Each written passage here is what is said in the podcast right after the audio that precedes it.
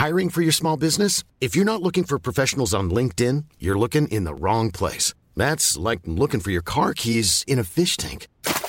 LinkedIn helps you hire professionals you can't find anywhere else, even those who aren't actively searching for a new job but might be open to the perfect role. In a given month, over 70% of LinkedIn users don't even visit other leading job sites. So start looking in the right place. With LinkedIn, you can hire professionals like a professional. Post your free job on linkedin.com slash people today. Heraldo Podcast, un lugar para tus oídos. El Dedo en la Llaga es un proyecto original del Heraldo Podcast del Heraldo de México. Encuentra un nuevo capítulo cada semana y recuerda seguir este podcast para estar al día con todos nuestros episodios. En este capítulo platicamos con Ricardo Sheffield, Procurador Federal del Consumidor. Francisco Ricardo Sheffield Padilla. Ay, suena como mi acta de nacimiento, sí. Nació usted en León, Guanajuato. Y tengo que leer esto porque es importante. Es usted licenciado en Derecho por la Universidad Iberoamericana. Tiene una maestría en Derecho Internacional Privado en Harvard y un doctorado en Derecho con orientación en Derecho Procesal. De la Autónoma de Nuevo León. Además es usted procurador del consumidor. Ahí estamos a tus órdenes ahorita. León, Guanajuato. Estado complejo, complicado. Usted quiso y fue alcalde, diputado local, diputado federal. Mi, mi carrera política la he hecho en León.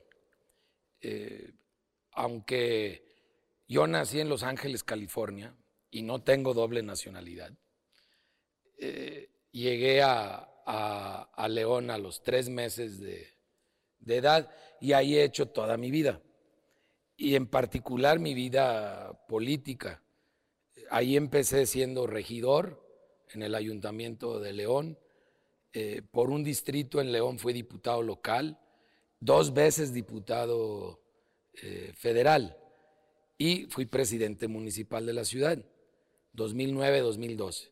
Entonces mi carrera política, mi desarrollo en la política está vinculado a León y siempre he trabajado eh, desde León para todo, para todo México, de León para Guanajuato y de Guanajuato para todo México, porque aquel dicho de que pienses global y actúes local, en la política es una norma. Tienes que actuar desde lo local, desde el punto en el cual surges como político, así sea eh, Tinguindín, Michoacán o cualquier lugar, Macuspana. O sea, no puedes olvidar el lugar donde surges políticamente hablando. Y de ahí vas desdoblando por, por capas. Así lo hizo en una eh, muy excelsa carrera política el actual presidente de México. Y si ves la carrera de cualquier político en el mundo, es exactamente igual. Entonces, yo no puedo abandonar y nunca he abandonado ni abandonaré mi base social y política que es León, de ahí la de Guanajuato, y ahora tenemos la oportunidad de trabajar en una esfera nacional. Es la segunda vez que lo hago. La primera vez fui subsecretario de la reforma agraria y, y en esta ocasión pues ya llevo casi tres años con una pequeña interrupción, si no ya serían los tres años completitos, eh, como Procurador Federal del, del Consumidor. ¿Ha participado usted en León en la industria ganadera, en la industria del calzado? Sí, vengo de una familia de empresarios, eh, una familia muy emprendedora. Mi, mi abuelo fue fabricante de, de, calzado y mi padre fue comerciante de, de cuero crudo, es la piel antes de que se curta. Y yo tuve una fábrica de zapatos muchos años, fui presidente ejecutivo de la Cámara del, del Calzado, o sea, anduve en los temas de, de, las grillas empresariales. Y hasta el día de hoy continúo con actividades eh, privadas, no las puedo atender tanto, pero cuando se da uno sus recesos en la política, o más bien cuando la política le da recesos a uno, eh, me, aboco más de lleno a, esas actividades. Hasta el día de hoy tengo mi rancho, crío eh, ganado eh, bovino y ovino, las reses y, y, borregas. ¿Se puede ser empresario en la cuarta transformación? Yo digo que sí, ¿por qué no? Yo, yo soy un socialdemócrata y, y, como socialdemócrata concurro plenamente con todos los, los principios y los objetivos que ha trazado la cuarta transformación de México. Primero los pobres. Yo lo conozco en toda mi vida como eh, la, preferencia por los pobres, la acción preferencial por los pobres. Eh, el que se privilegie la democracia como un sistema de organización, no solo como un sistema político, sino democratizar la vida desde la comunidad hasta el país, desde la misma familia incluso. Es para mí un principio importantísimo, porque es una manera de, organizarte. Entonces, ese tipo de acciones que tiene como eh, línea rectora la cuarta transformación, pues desde joven las conozco y las vivo, que es más importante. Las hago vida, las hago acción. yo, yo lo veo concurrente y eso mismo te ayuda también a ser un mejor empresario. la, doctrina social de la iglesia ha inspirado a muchos empresarios en México, entre ellos don Lorenzo Servige, que para mí fue un empresario ejemplar en este aspecto. Ricardo, eh, todo Guanajuato es bastión panista. Se ha caracterizado por ser un bastión panista, empresarial también. Cuando yo empecé en la política... Cuando se deja el PAN para ir a Morena, no hay un cambio, un salto extremo, eh, de extremo? primero, cuando yo empecé en la política, Guanajuato era un bastión del PRI. A, a mí me tocó que me apedrearan en muchos lugares, eh, dirigentes priistas que movían a la, a la población para que nos agredieran, que nos persiguieran policías. Así era Guanajuato hace 30 años que yo inicié en la política. No era un bastión panista, era un bastión priista. Y hoy en día como todo, como todo partido político en el poder, se cierra un ciclo en, Guanajuato porque ya muestra claramente los mismos vicios y los mismos problemas que en su momento presentó el PRI. Entonces, es importante ya un cambio, una transformación para, para Guanajuato y esto revitaliza la vida social, la vida pública, y, creo que es indispensable. Por otro lado, comentarte que antes de militar en el PAN, yo tuve mucha actividad de joven en el Gallito, en el Partido Demócrata Mexicano, porque mi pensamiento eh, ya iba orientado a la socialdemocracia y el que mejor se acomodaba a los principios de la socialdemocracia era este partido, el, eh, Partido eh, Demócrata Mexicano, el PDM, aunque ellos eran sinarquistas, pero es una interpretación, digamos, más eh, especial o más particular de, de la socialdemocracia. De allí dejé de tener actividad partidista porque el partido se terminó, se acabó, perdió su registro en, Guanajuato a nivel nacional, sobrevivió un poquito más de tiempo en Aguascalientes, pero yo me desvinculé, aparte que la mayoría de los dirigentes eran octogenarios, así, realmente octogenarios. Y yo tendría 17, 18 años cuando empecé a participar. Vuelvo a participar cuando termino mi maestría en Harvard. Ok. Regreso en 1991 eh, y me invitan a participar en el gobierno del estado, siendo gobernador interino Carlos Medina Plasencia.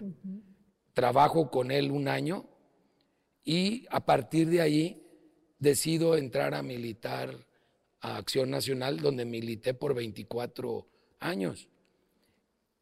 Me salgo del PAN porque el PAN se retira de esos principios y valores en los que yo siempre he creído y se va deteriorando el partido de una manera eh, que, bueno, me resulta hasta vergonzosa. El, el PAN hizo un papel importante, hizo un cambio para Guanajuato, pero después se tomó el control del partido por parte de extremas derechas Ajá.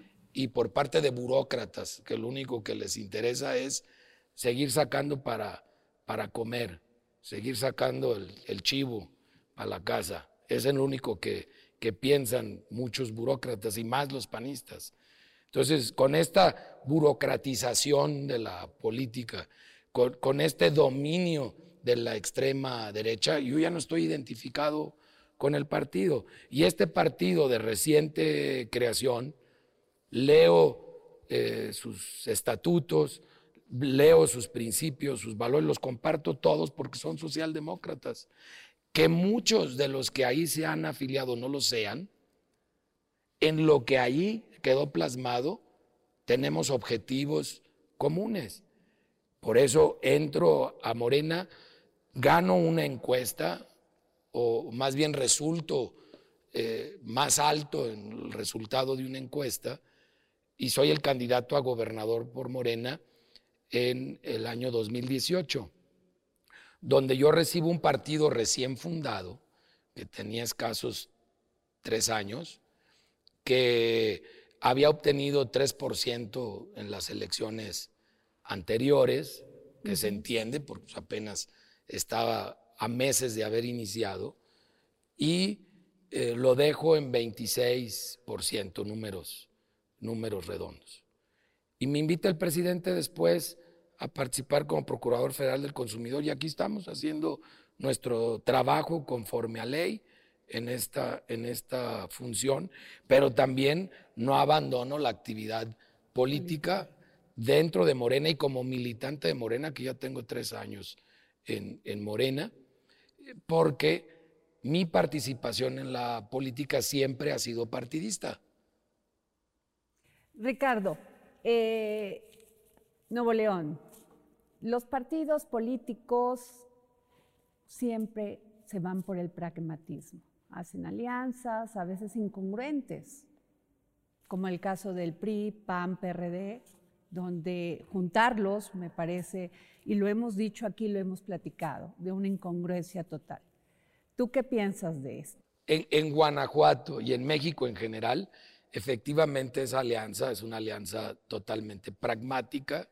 Eh, para el PRD y el PRI, pues es una alianza de sobrevivencia, pero lamentablemente yo creo que una alianza de muerte para, para los tres al final, porque los partidos se sostienen por sus principios y su ideología.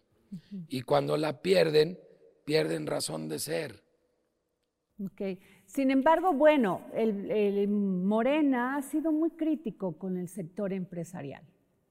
Ha sido el presidente, ha cuestionado, a, a, a ver, No, ¿no? eh, no ¿Por estoy qué? de acuerdo con, con, la, con el comentario y te voy a decir por qué. Ha sido muy crítico con algunos empresarios, no con el empresariado. Incluso se ha expresado muy bien de las MIPIMES, por ejemplo, que son empresarios, pequeños empresarios. Ellos como personas no son pequeños, pequeños sus negocios, ¿no? Medianos. Pero cuando señala empresarios les pone nombre y apellido. No habla de los empresarios en general.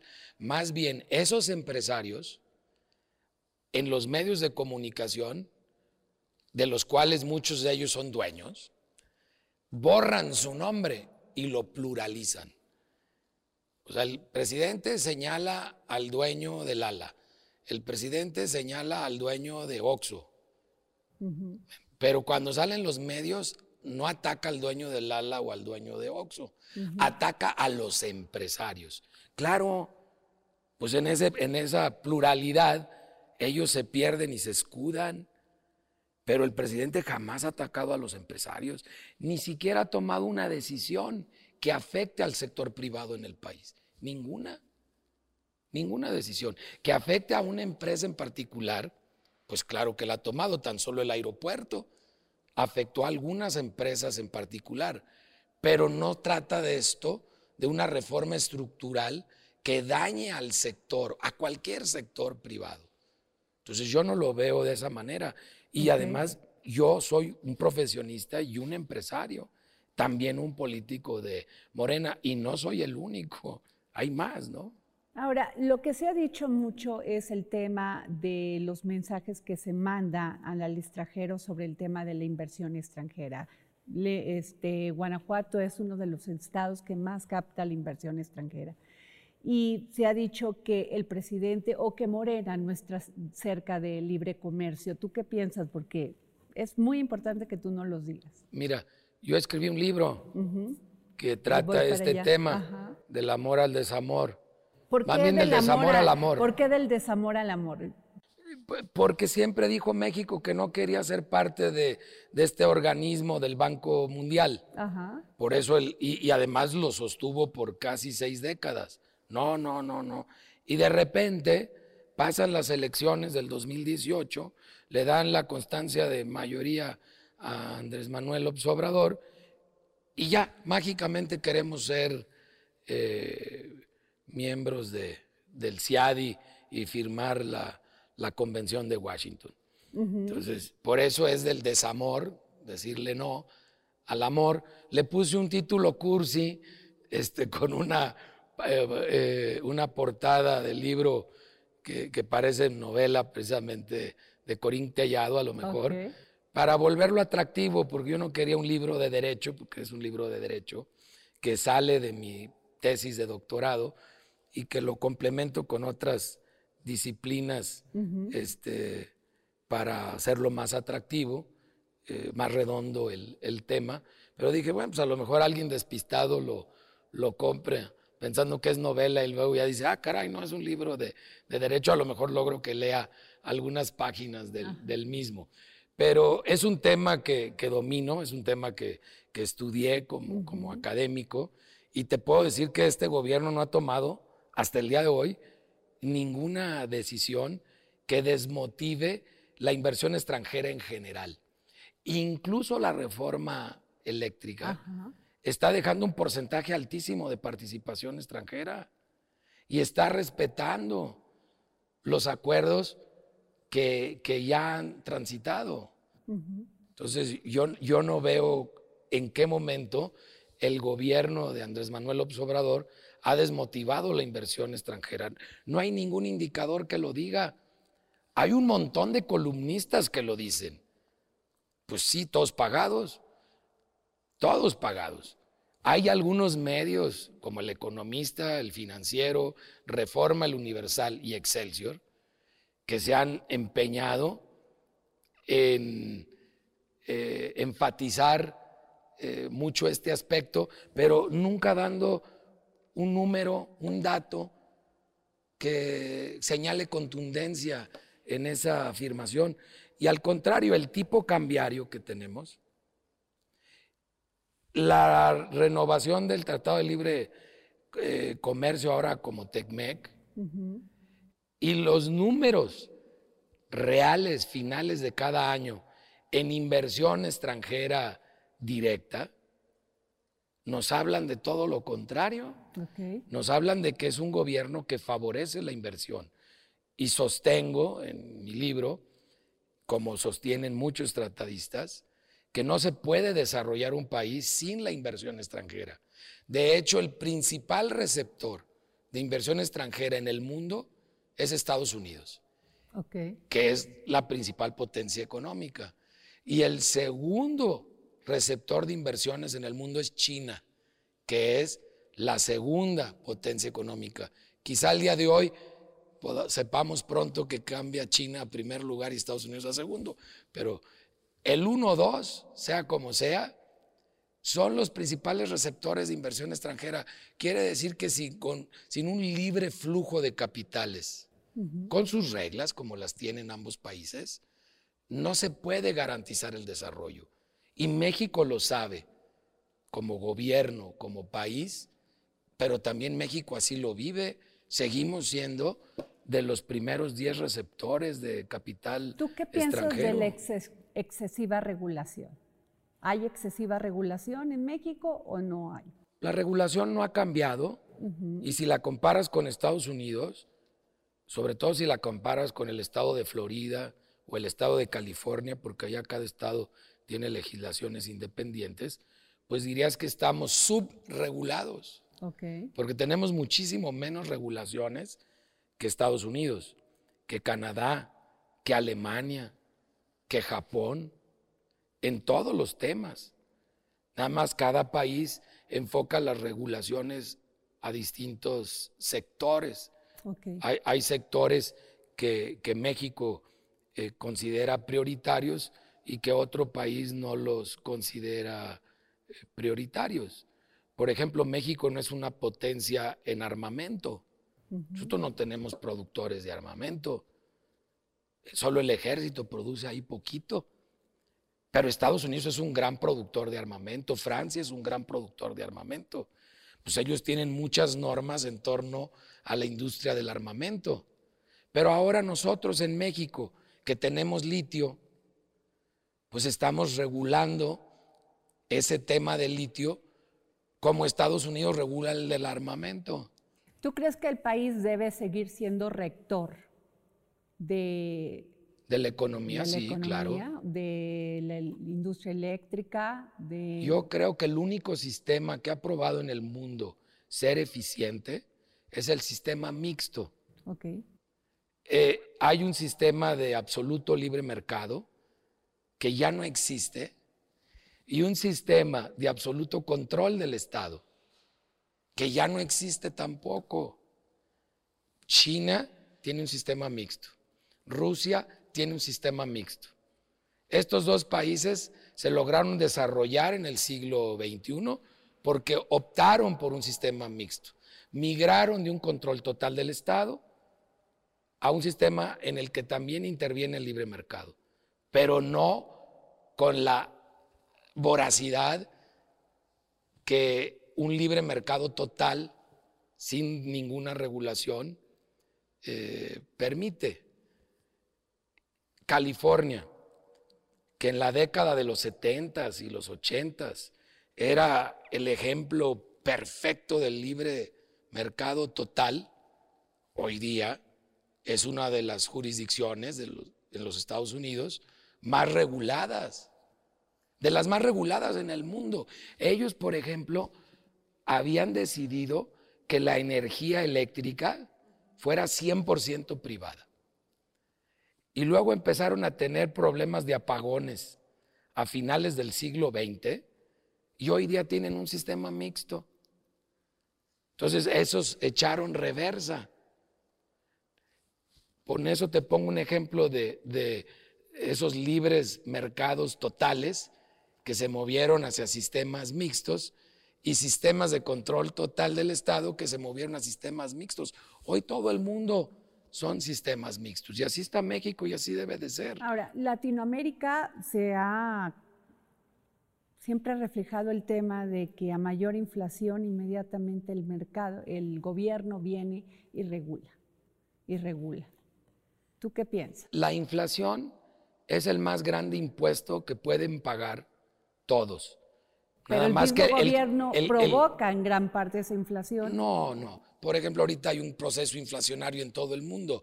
No me digas que el gobierno provocó el virus. No. del coronavirus. No, pues no, no, digo eso. Entonces, pero de que, pues, la, mala administración sí ha provocado. La actual administración no provocó el coronavirus y el coronavirus es uno de los principales factores del proceso inflacionario actual. La actual administración no le dijo a Rusia ve invade Ucrania. No. Y con eso se vino un problema en el mercado de los petrolíferos. que también provoca inflación porque ya subieron todos los nitratos, todas las bases para los abonos en el campo. Tres veces, 300% de aumento en los abonos para el campo. ¿Eso es culpa del gobierno? No, estoy hablando de este gobierno. He hablado No, de en muchos general. otros gobiernos desde la crisis del 95, desde acá, las malas administraciones e inmediatamente los gobiernos lo primero que hacen es... El error, el error de diciembre del 94, como se le llama, es eso, un error. Eso sí es acreditable a un gobierno y a un presidente en específico. Pero es la excepción, no la regla. ¿eh? Es la excepción y no la regla. Eh, En, en- en general es uno de muchos factores el, el, el quehacer público, no es el único. Y también hay muchos factores externos. Malas decisiones y un mal gobierno en Estados Unidos claramente le van a afectar a, a- a México. Y, y malas decisiones de un mal gobierno de China le va a afectar a todo Asia a fuerza. Es imposible, quizás hasta el mundo, ¿no?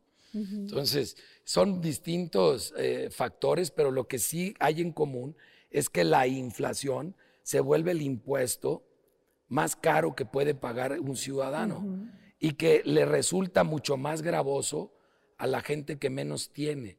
Por eso es importante que cualquier gobierno intervenga a detener los procesos inflacionarios. Yo creo, por ejemplo, aunque no soy norteamericano, que Estados Unidos, el gobierno de Biden, debería de intervenir el mercado de los petróleos como gobierno para evitar el problema que están teniendo. Tú vas ahorita a una gasolinera en Estados ¿Qué es Unidos y le, y le pegan una calcomanía, yo las vi, fui a El Paso, Texas, hace un mes, fui a, una, a un tema de trabajo a Ciudad Juárez y me crucé el sábado al Paso, Texas.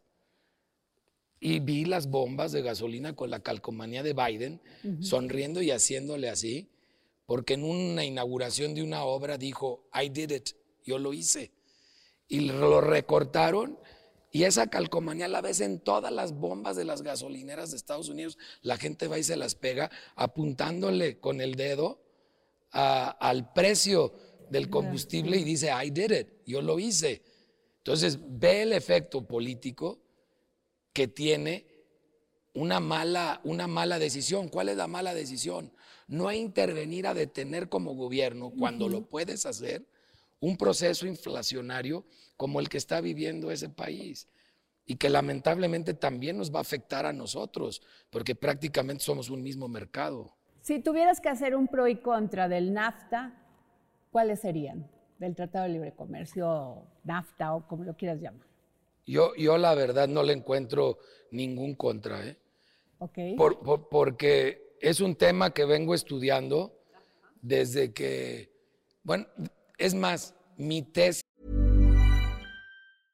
I'm Sandra, and I'm just the professional your small business was looking for. But you didn't hire me because you didn't use LinkedIn jobs. LinkedIn has professionals you can't find anywhere else, including those who aren't actively looking for a new job but might be open to the perfect role, like me. In a given month, over 70% of LinkedIn users don't visit other leading job sites. So if you're not looking on LinkedIn, you'll miss out on great candidates like Sandra. Start hiring professionals like a professional. Post your free job on linkedin.com/people slash people today. de maestría es sobre el NAFTA, antes de que el NAFTA entrara, porque mi tesis es de 1991 y analizo desde el punto de vista jurídico cuál sería el efecto del, del Tratado de Libre Comercio de América del Norte si se firmase en la industria manufacturera mexicana. Y desde entonces decía yo que era un esquema muy favorable siempre y cuando se siguieran ciertos principios que se siguieron. Por ejemplo, la asimetría de las economías la asimetría de las poblaciones y de los mercados. Entonces, todo eso se tomó en consideración años después del- de la tesis de un servidor, y no porque lo haya escrito en mi tesis, porque eh, e- es algo que especialistas en distintos temas venían eh, manejando mucho antes de que se firmara este, este tratado que ya se sabía que había la posibilidad de que se firmase. Entonces yo no le veo nada negativo a, este, al TECMEC. Eh, incluso se perfeccionó en, muchos temas que, que después de, de, pues casi tres décadas, dos décadas y fracción, eh, ah, se había visto la necesidad de, reacomodar y se reacomodó. yo le veo solo lo favorable a este tema. No le he podido encontrar lo negativo. Puede afectar a alguien en lo particular, sí, en Estados Unidos, en Canadá o en México por igual.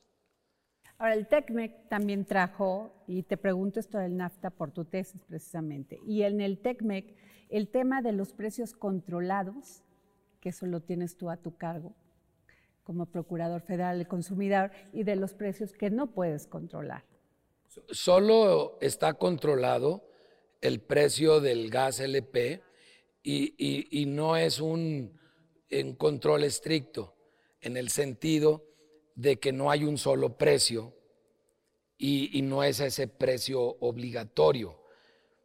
Es un control mediante precios máximos en 145 regiones y que se ajustan semanalmente, porque normalmente tendrías en un estricto control de precios, para México el gas vale tanto y se acabó. Sin embargo, no es así cada semana se ajusta en 145 regiones, que es un verdadero dolor de cabeza, y eh, es un precio máximo. Ahorita prácticamente todos los proveedores ya están en el precio máximo porque se ha venido agotando su margen de maniobra o su, margen de, de, operación, no solo de utilidad, incluso de operación. Y en consecuencia, yo creo que eh, sería muy complejo repetirlo por otros seis meses. Se habló de seis meses, se cumplieron, se extendió por seis más. Yo, veo que un sistema de ese, de ese tipo eh, no puede soportar 18 meses. Tendría que desarrollarse otro nuevo sistema bajo otros paradigmas, eh, bajo otros principios, o este, eliminar ese tipo de, de, de controles pero a veces es necesario tener control de, precios, sea total o parcial, como ahorita que es parcial. A nosotros no nos toca determinar cuál es el precio, lo hace la CENER y la CRE. Nosotros solo vigilamos en el mercado que se cumplan, nada más. Ahora, tú has dicho, no se pasen de roscas con los precios de la gasolina. con los precios de cualquier servicio. Del huevo también. Es que hay aumentos, la ley lo maneja como aumentos justificados o aumentos injustificados. Entonces, obviamente el aumento a la gasolina es justificado siempre y cuando considere un subsidio de 100% al IEPS. Ok. Entonces quitas el IEPS y de todos modos sube más el petróleo y sube más la gasolina, pues o subsidias vía IVA e ICR como ya se está haciendo, y si se acaba eso, pues le vas a tener que meter ya dinero constante y sonante ¿va? de la caja, cosa que no, no creo que llegue a, a, suceder, por lo menos no sería muy conveniente hacerlo en mi opinión. Una cosa es que dejes de tener ingresos y otra cosa es que generes un egreso efectivo. Entonces, el, que puedas acomodar el tema impositivo, el tema de los impuestos, eh, para beneficiar al mercado en general y a los consumidores en particular, a las consumidoras, pues entonces yo creo que, se justifica. Y si en, e, en ese esquema tú subes los precios por arriba de lo que está justificado, pues se vuelve, valga la redundancia, un aumento injustificado. Y los aumentos injustificados, como también el acaparamiento de mercancía, son un delito. Y son un delito federal. Y lo son de hace muchas décadas, no es nuevo. O sea, esa ley no la hizo el actual Congreso ni la promovió Andrés Manuel López Obrador. Esas leyes tienen décadas de existir Y son precisamente para tener una intervención extraordinaria y urgente por parte del Estado para regular el mercado y acomodarlo en situaciones que generan una injusticia para todas las consumidoras, los consumidores, y que después esa injusticia pues la acabamos pagando todos, ¿no? Ricardo, Procurador Federal del Consumidor, muchas veces pensamos que la Procuraduría Federal del Consumidor es como ese Superman que nos va a ir a defender de los precios altos, de estos abusos que cometen muchos este, productores en el caso del limón. Pero pues está sujeto a la oferta y la demanda. No del todo. A ver. No del todo. Eh, en el caso del, limón, sí hay una escasez de producto muy clara, porque la cosecha de Michoacán ha salido muy tarde y muy lenta. Y también se, ha dicho de crimen organizado, que... Puede ser, a mí no me consta porque no estoy en, los temas de, de, seguridad, pero por el motivo que fuere, no descarto ese porque no lo conozco, el limón no ha entrado en el volumen que debía de entrar de acuerdo a las cosechas. Ha entrado tarde, ha entrado lento. Y esa entrada lenta y tardía ha hecho que el precio se vaya, pues estaba ya en 70 pesos, ahorita otra vez ya subió a, 90 y 100 pesos. Eh, está a 92 pesos ahorita con, sin semilla, que es el más caro, y a 70 pesos con semilla. Promedios nacionales. Obviamente puede haber alguien que esté más arriba o más abajo, por eso se habla de promedios. Pero cuando te sales mucho de la media, se vuelve un aumento injustificado. Dar a 200 pesos el kilo de limón. Ese es un aumento injustificado. Pero ellos dirían, es oferta y demanda. Eso es falso. A ver, ¿por qué es, por qué es falso? Porque así lo regula la ley. Sí, lo regula, sí, la Procuraduría la ley lo regula. Yo, Tiene garras para, claro, A ver. Yo puedo poner una denuncia penal. Ok. Yo puedo promover la denuncia penal como Procurador Federal del Consumidor. Yo soy el representante de los 130 millones números redondos de consumidoras y consumidores en México. Y ya lo he hecho no en este tema en particular, pero en otros. Yo puedo promover a nombre de todos los mexicanos y mexicanas un juicio, una denuncia, cuando se incumplan las leyes de nuestro país. Dar el limón ahorita, por injusto que le pudiera parecer a alguien en lo particular, a 90 o 100 o 110 pesos, porque así se hacen los promedios, sería justificado. Pero darlo a 200 o a 300, que porque es la ley de la oferta y la demanda, eso en México y en todas las economías desarrolladas del mundo, no solo México, ¿eh? Esas mismas leyes las tiene Estados Unidos, de ahí las copiamos, las tiene la Unión Europea, las tiene Japón, no son solo de México. El Estado puede intervenir y en este caso interviene a través de la Profeco. Mm. Y lo hago ejerciendo el derecho de los las consumidoras de México, a nombre de ellos. ¿Qué es justificado? ¿Qué porcentaje arriba de un precio normal, por decirlo así, Ricardo Chef? Mira, yo cómo lo construyo como procurador. Si tú le preguntas a cualquier empresario, y soy empresario, una utilidad razonable antes de impuestos es del 40%. ¿Sí? Entonces, nosotros sabemos los precios de originación de todas las materias primas y de todos los productos en este país. Todas. Soy autoridad fiscal.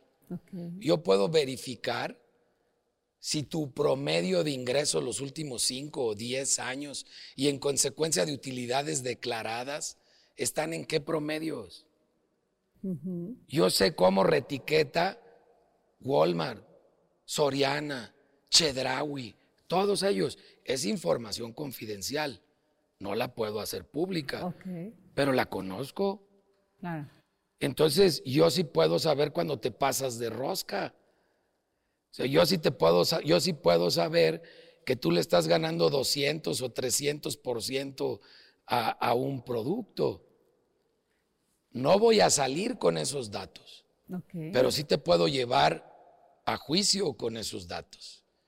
Y en la confidencialidad de un proceso judicial, desahogarlos, claro que puedo, pero también puedo, con los pelos de la burra en la mano, como dicen en mi rancho, salir a decir que te pasaste de rosca, que hay otros proveedores que sí son solidarios, subsidiarios con los consumidores, que sí son, como lo digo, aliados del consumidor, aliados de la consumidora. Entonces, los puedo poner en dos bandos, ¿sí? Como del bien y del mal, ¿va? Eh, eh, eh, en esta figura maniquea que no me gusta usar, de bien y mal. Pero puedo decir, ellos son aliados de los consumidores y lo sé porque se esfuerzan por llevar los mejores precios en las circunstancias del mercado. Y ellos son unos pasados de rosca, porque nomás están viendo cómo te quitan el dinero, cómo se hacen ricos a tus costillas. Y te abro los ojos, pues para que no seas tan tonto o tan tonta de ir a comprarle al que se pasa de rosca contigo cuando tienes montones, docenas de, de opciones de aliados al consumidor. Son los menos en este país los que se pasan de rosca. Y hay que evidenciarlos. Ahora, el que diga, yo no me paso de rosca, te voy a demandar por decirme eso. Ah, pues yo te demando antes, no te preocupes. Yo lo quería resolver a la buena, pero si no, pues la resolvemos en los tribunales. Porque hay los elementos de ley para hacerlo. Pero, ¿y cuál es el procedimiento primero, por decirlo? ¿La clausura del, del local? Por No, yo no puedo clausurar. No puedes clausurar. Por tema de precios, No. yo no puedo clausurar. Por eso mi primera medida es empoderarte a ti como consumidora, a todos los consumidores en general, con información. Porque esa información te hace ver, oyes, el limón no está a 300 pesos.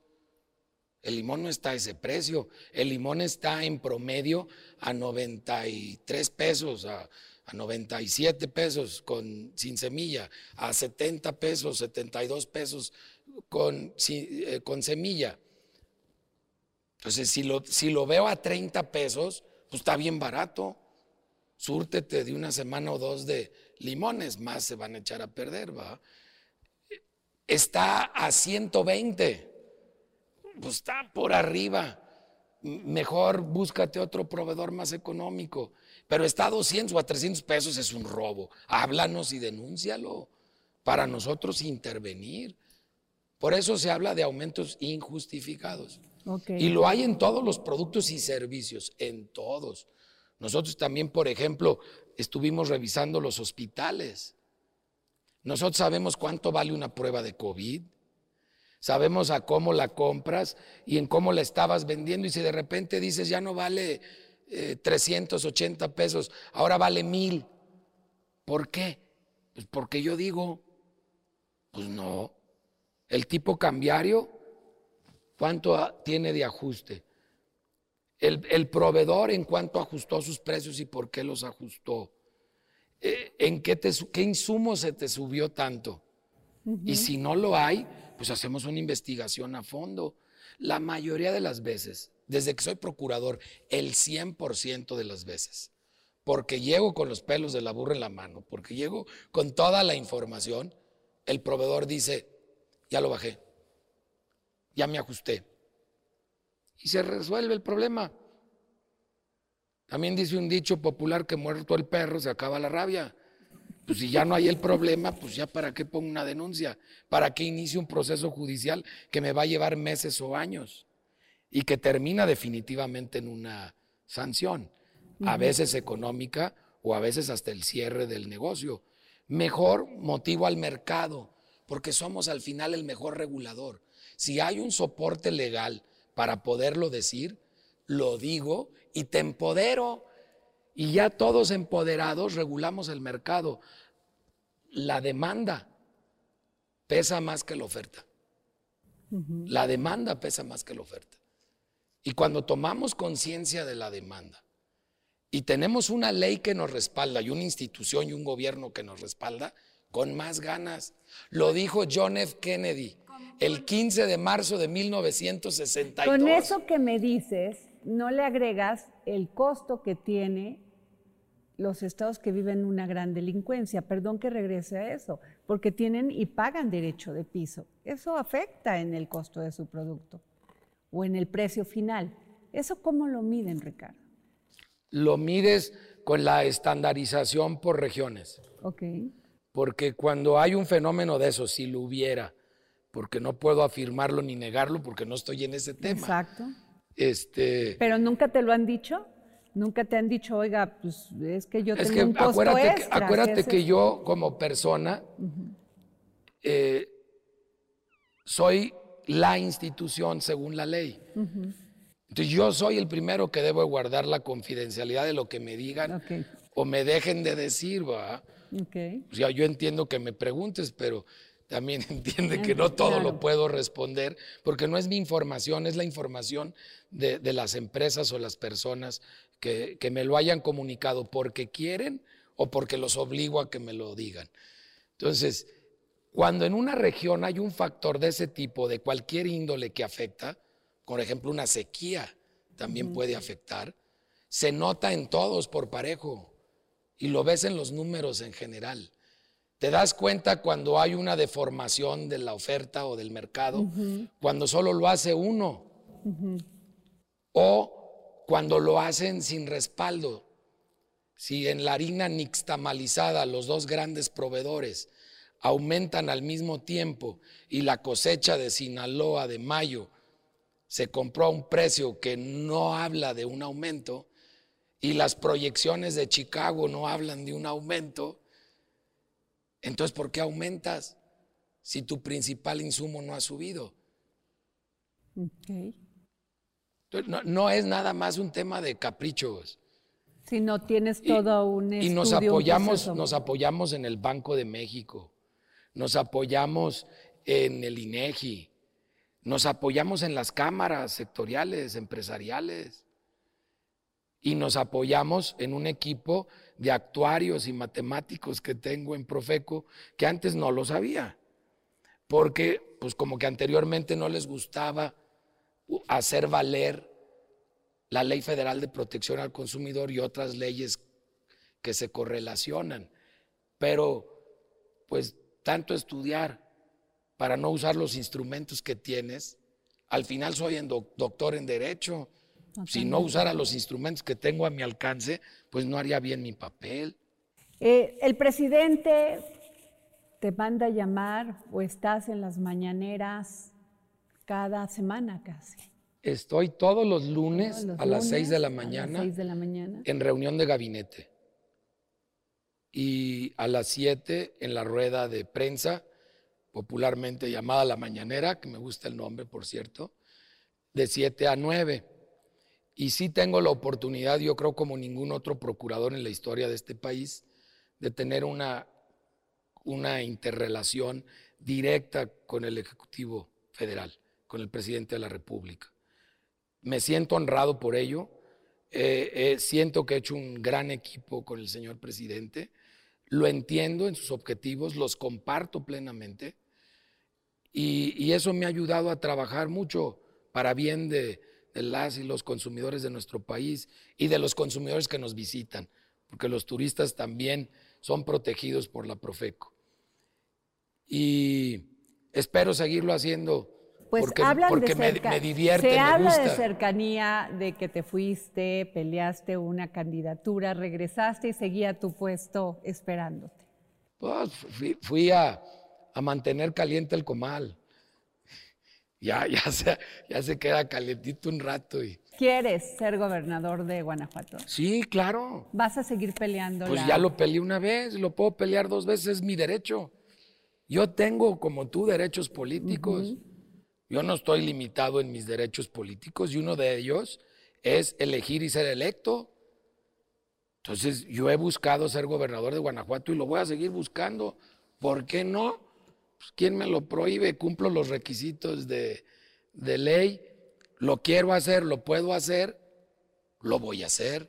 ¿Guanajuato es un estado goberna- este, conservador? Eh, eh, estructuralmente sí, y está gobernado por la extrema derecha, pero no necesariamente como, digamos, en la médula.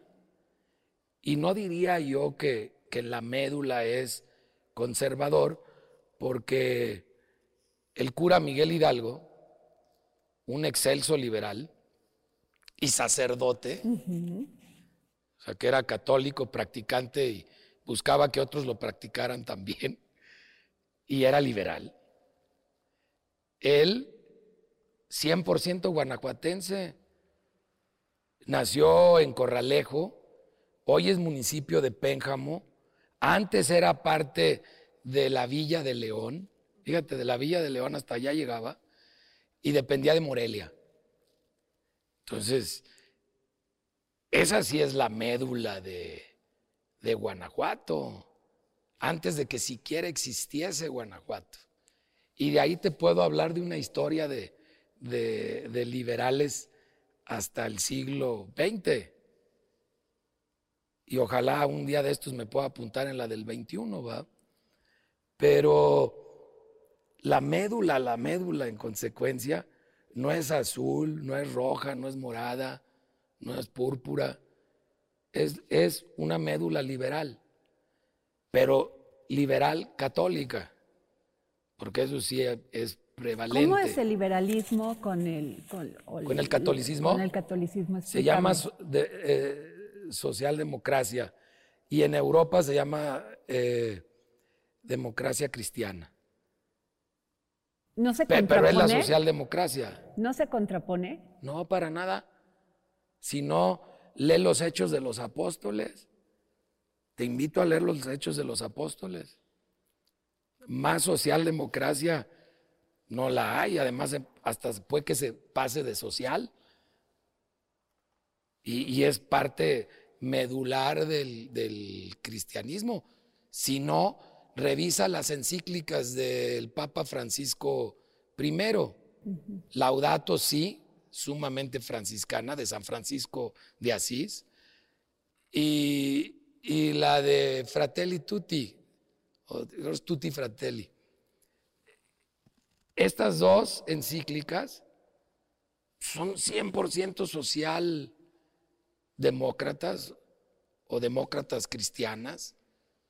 Entonces, yo no lo veo que esté peleado, pues si estuviera peleado el catolicismo y el liberalismo y la socialdemocracia, pues entonces, ¿cómo tenemos un papa como Francisco I?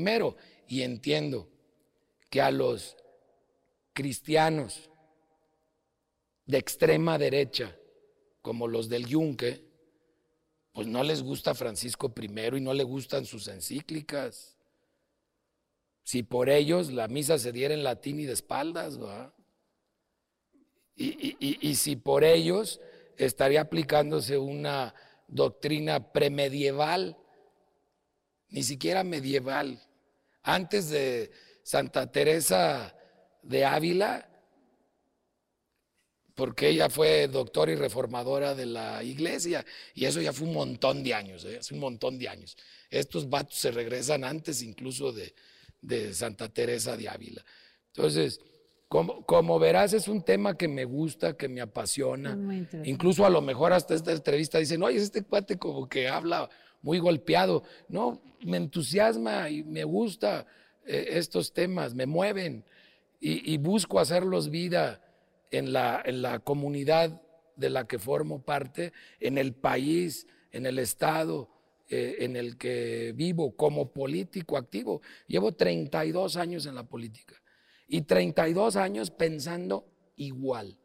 Tú puedes esculcarme entrevistas de hace 32 años.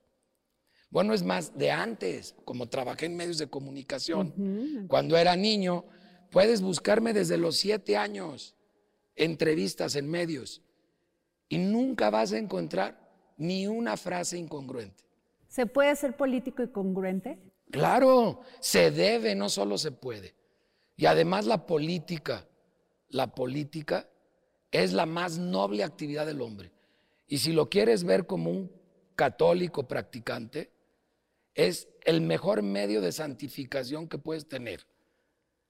O de salvación, si quieres verlo de esa manera más general. Y por eso el Papa Juan Pablo II nos puso como ejemplo a los políticos a Santo Tomás para que siguiéramos esa, esa ruta. Y ha habido santos políticos, los ha tenido Inglaterra, por ejemplo. Entonces, en ese, en ese contexto, eh, pues sí es una aspiración de vida y además, si eres católico, cristiano, como es cristiano el, el presidente, como soy cristiano yo, cristiano en el sentido de seguir a Cristo, pues estás obligado a ser congruente y a hacer el bien y a ver primero por los demás. Pues qué padre en la política poderlo, poderlo realizar. Aunque sí hay que confesar, hablando en esos términos, que sí es el ambiente más complicado para hacerlo. ¿eh? O sea, hacerlo dentro de un convento ha de estar a todo dar. Hacerlo afuera, en la vida diaria, no es tan fácil. Y en la política, menos. Es, yo creo, el campo más complejo para, para lograrlo. Y me atrevo de veras a decirlo porque he llevado una vida muy pública, digo, no para todos los mexicanos, pero sí para los leoneses y luego para los guanajuatenses, eh, desde los siete años de, de, edad. Entonces, no puedo decir mentiras y menos con Mr. Google, que rápidamente busca, busca todo, ¿no? Pues muchas gracias, Ricardo Chesel, eh, Procurador Federal del Consumidor. Gracias por darnos esta entrevista. No, al contrario. Agradecemos las facilidades otorgadas para esta grabación al Club de Periodistas de México. Planning for your next trip? Elevate your travel style with Quince. Quince has all the jet setting essentials you'll want for your next getaway, like European linen, premium luggage options, buttery soft Italian leather bags, and so much more and it's all priced at 50 to 80% less than similar brands. Plus, Quince only works with factories that use safe and ethical manufacturing practices. Pack your bags with high-quality essentials you'll be wearing for vacations to come with Quince. Go to quince.com slash trip for free shipping and 365-day returns.